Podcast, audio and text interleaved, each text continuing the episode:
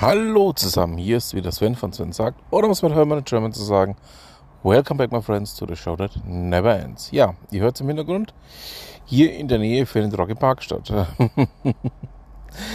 Und damit herzlich willkommen zur Ausgabe 223, würde ich sagen, legen wir einfach mal los.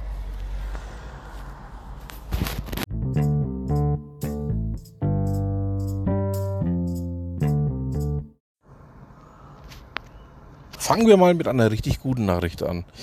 Wenn ich jetzt die Namen Tim Allen und Richard Kahn erwähne, ähm, werden die ersten wahrscheinlich sehr hellhörig werden.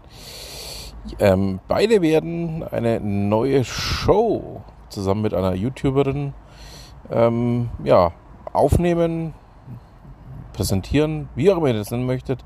Es wird um Heimwerker-Themen gehen. ja, es ist fast wie früher zur guten alten Tooltime-Zeit. Ähm, ähm, ja, ich freue mich sehr drauf, ähm, wenn es denn dann da mal soweit ist. Ähm, das Ganze habe ich bei Serien Junkies gefunden. Ich werde euch den Artikel, ihr wisst natürlich, ich ähm, bringe alle Themen, die ich hier bespreche, natürlich auch mit den Show Notes hier rein, ähm, damit ihr es auch selber mal lesen könnt. Ähm, ja, also ich freue mich sehr drauf und äh, würde sagen, da bin ich mal echt gespannt, was da passiert.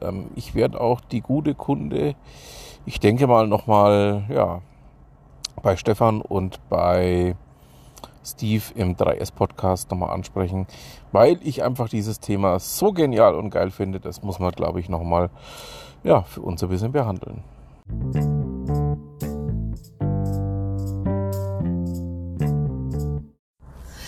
Dieter Peterreit berichtet für T3N, dass in China und in Russland das Interesse an Antisatellitenwaffen wächst. Ähm, ja, das Ganze hat wohl mit dem Erfolg von Elon Musk und Starlink zu tun. Ähm, Starlink wurde ja oder wird auch in der Ukraine unter anderem als Kommunikationsmittel beziehungsweise eben auch ähm, für militärische Aktionen mit eingesetzt. Ähm, das Ganze hat auch Elon, äh, Elon Musk selber äh, mit favorisiert, beziehungsweise hat es auch den Ukrainern angeboten, dass sie das gerne tun dürfen. Ja, ähm, jetzt bin ich fast an dem Punkt angelangt, in dem ich sagen muss, ähm, dass ähm, die These, die ich letzte Woche bei Gabor Steingart aufgeschnappt habe, durchaus berechtigt ist, dass es wirklich so sein kann, ähm, dass wir hier einen Paradigmenwechsel erleben. Das heißt, dass wir hier auch ähm, ja, einfach in den Punkt oder an das Thema herankommen, bei dem es darum geht, dass wir ähm, ja, sehr deutlich ähm, auf einen neuen Kalten Krieg zu steuern. Ähm, mit insgesamt jetzt drei Parteien, ähm, sowohl China und Russland auf der einen Seite, als auch ähm, Teile der westlichen Staaten auf der anderen Seite. Ich sage jetzt mit Absicht mal Teile. Ich wollte mich eigentlich zu dem Thema überhaupt nicht äußern, aber es scheint wohl in diese Richtung zu laufen. Und naja, wir durchaus schon etwas älteren ähm, ja, kennen das und müssen einfach nur wieder lernen, damit umzugehen.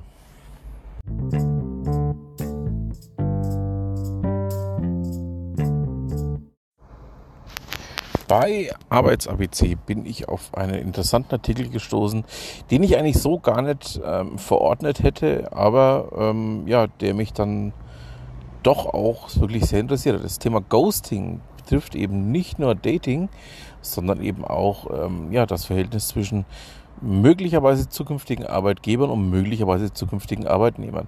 Arbeits-ABC hat diesen Artikel ähm, sehr deutlich in Richtung aufgeschlüsselt, dass man einfach auch mal sieht, okay, ähm, was passiert, ähm, wenn diese Prinzipien aus dem Dating ganz plötzlich auch in einem ganz anderen Bereich auftauchen. Ja, ähm, spannend finde ich das Ganze sehr, möchte fast behaupten, ähm, man muss da mal ja, jetzt würde ich fast so weit gehen, behaupten, ähm, ja, dass das Ganze ein Phänomen ist, das wir sehr aktuell ähm, erleben, das sich in alle Richtungen ausbreitet. Ähm, ja.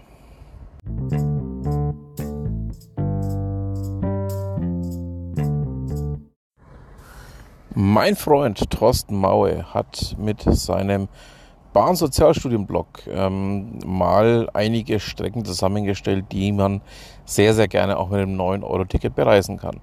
Packe ich euch mal mit rein. Ähm, ihr wisst ja, was von Thorsten kommt, könnt ihr ähm, ja, einfach so übernehmen. Ähm, ich weiß, wie gut der Mann ist, ich weiß, was er kann. Und ähm, klare Leseempfehlung von mir.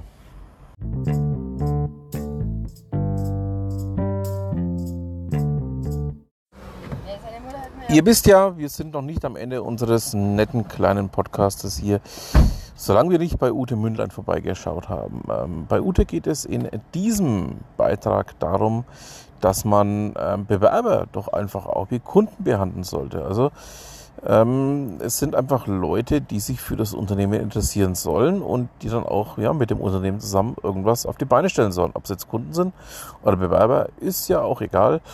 Wichtig ist, dass da was passiert. So, damit haben wir es dann auch für diese Ausgabe. Ich würde mich freuen, wenn ihr auch bei Ute mit reinschaut. Und ja, dann bleibt mir auch nur noch zu sagen, vielen Dank fürs Zuhören. Wir hören uns nächste Woche und was immer Sie machen, machen Sie es gut.